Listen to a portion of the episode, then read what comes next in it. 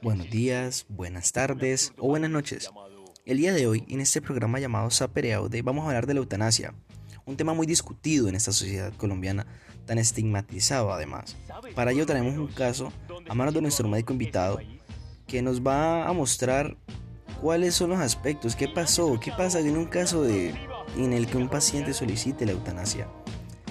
Con esto queremos ver cuáles son los aspectos bioéticos, qué está en juego y qué es lo que debería realmente importar para estos casos.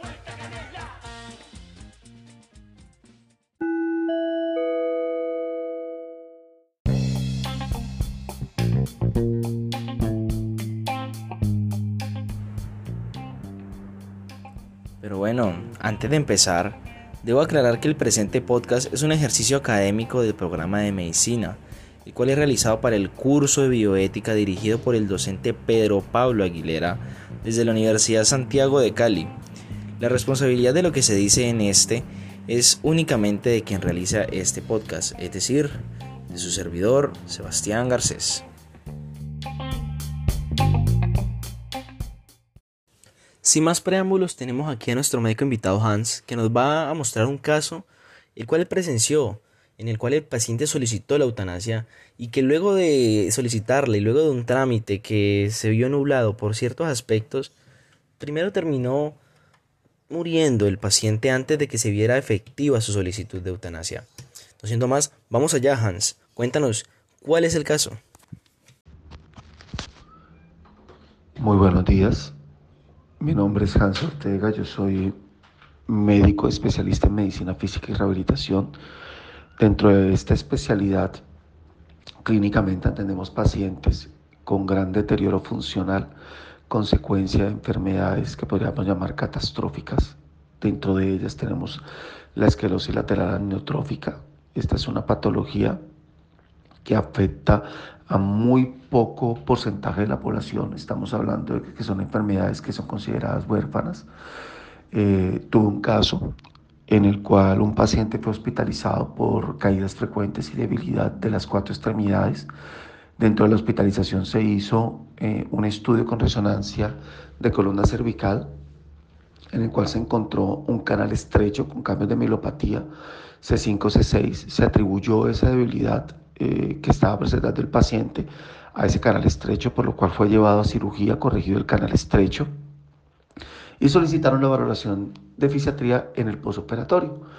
En ese posoperatorio fue valorado por mí, en el cual encontré hallazgos que no se correlacionan con, el, con, el, con lo que uno encuentra regularmente al examen físico en un canal estrecho de origen cervical, que son eh, hallazgos clínicos de motoneurona superior. Este paciente tenía hallazgos clínicos de motoneurona superior y hallazgos clínicos de motoneurona inferior dentro del mismo examen físico. Por esta razón, interrogamos una enfermedad de la neurona motora y se pidió una electromografía de cuatro extremidades, la cual se realizó y en esta electromografía se hizo un diagnóstico de una esclerosis lateral amniotrófica.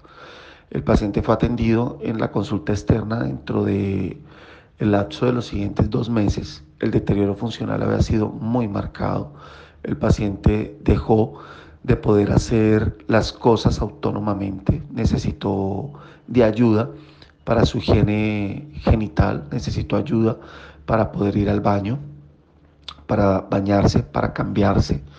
Y en el momento en que se vio necesitaba ayuda también para alimentación porque había perdido el patrón funcional de su mano dominante, que era la mano derecha. Por consiguiente, en ese momento se le dio todas las recomendaciones necesarias, eh, el soporte de terapia física, terapia ocupacional y fonoaudiología, el cual se ofreció por medio de medicina domiciliaria. El paciente tenía un, digamos, un nivel eh, académico, eh, entre medio y alto, y en ese momento pidió que se le explicara eh, cuál era el proceder si él no quería eh, vivir lo que le tocaba vivir con esta patología. Se le habló entonces de los recursos que existen en Colombia, que de hecho fueron autorizados no hace muchos años, en el cual el paciente hizo por medio de, un notario, en el cual rehusó a recibir tratamientos médicos y hizo como, digamos, como un consentimiento informado en el cual él no quiere que le haga maniobras invasivas, no quiere que si entra en un paro cardiorrespiratorio vayan a hacer cosas eh, que impliquen dejarlo con intubación orotraqueal o conectado a algún tipo de máquina. Y adicionalmente eh, pidió formalmente al sitio donde eh, estábamos en esa época eh, que se le practicara el protocolo para dar fin a su vida por tener una enfermedad crónica, progresiva y en alto estado de progresión de la misma. Para esto, como no, no había experiencia, de hecho él fue el primer paciente que lo hizo, eh, se hizo una junta multidisciplinaria en el cual se invitó a las personas de, de salud mental, estuvo psicología, estuvo trabajo social, estuvo eh, dentro de la junta un especialista de la misma rama que estaba viendo al paciente, que no era eh, el médico tratante, sin embargo, en esa reunión también estuvo el médico tratante, se invitó al departamento legal, a esa junta, y se ofreció en ese momento hacer el protocolo para practicar la eutanasia. Es llamativo que en ese mismo espacio los médicos diferentes de la misma especialidad, pero que no eran tratantes, se declararon objetores de conciencia, lo cual dificultó muchísimo poder hacer la el análisis, pero la conclusión de la Junta fue eh, efectivamente eh, llevar al proceso de la eutanasia lastimosamente. Eh, él fue el primero y el paciente falleció antes de que eso se llevara a cabo en su hogar. Desde el diagnóstico de la patología hasta el fallecimiento del paciente pasaron no más de tres meses y medio. Pero él fue la primera experiencia que tuvimos con un paciente que estaba solicitando la eutanasia debido a una patología incurable, crónica, degenerativa y con gran afectación funcional del paciente. Es una situación que genera grandes eh, sentimientos encontrados, por así decirlo. Eh, personas que hablan de que no quieren que sus familiares lo señalen en la calle como él fue como que él fue quien eh, generó la muerte de su familiar. En este caso, los familiares del paciente no estaban muy de acuerdo de, de esta voluntad.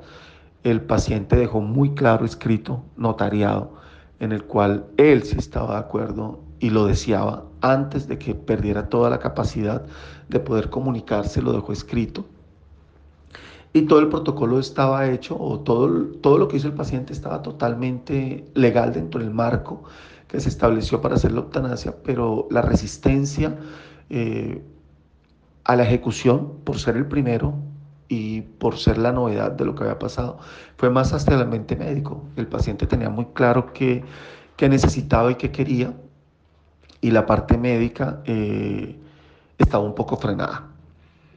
Después de él no he tenido más casos como este, pero en mi ambiente profesional tenemos que informarle al paciente que eso existe, tenemos que decirle en qué consiste y es nuestra obligación brindarle el soporte, tanto emocional al paciente con todo lo que requiera, apoyándonos de las otras ramas de la salud, como también eh, la parte informativa y legal que esto corresponde.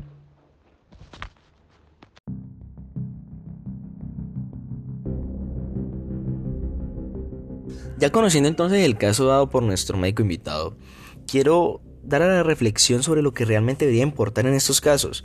Y eso teniendo en cuenta los principios de la bioética que se enfrentan en este panorama. Tenemos entonces la autonomía del paciente que pide la eutanasia y tenemos además el principio de la no maleficencia, que es tratar de evitar los daños al paciente. Ya el daño que se puede evitar es que siga sufriendo y que siga sufriendo innecesariamente, ya que es una enfermedad incurable.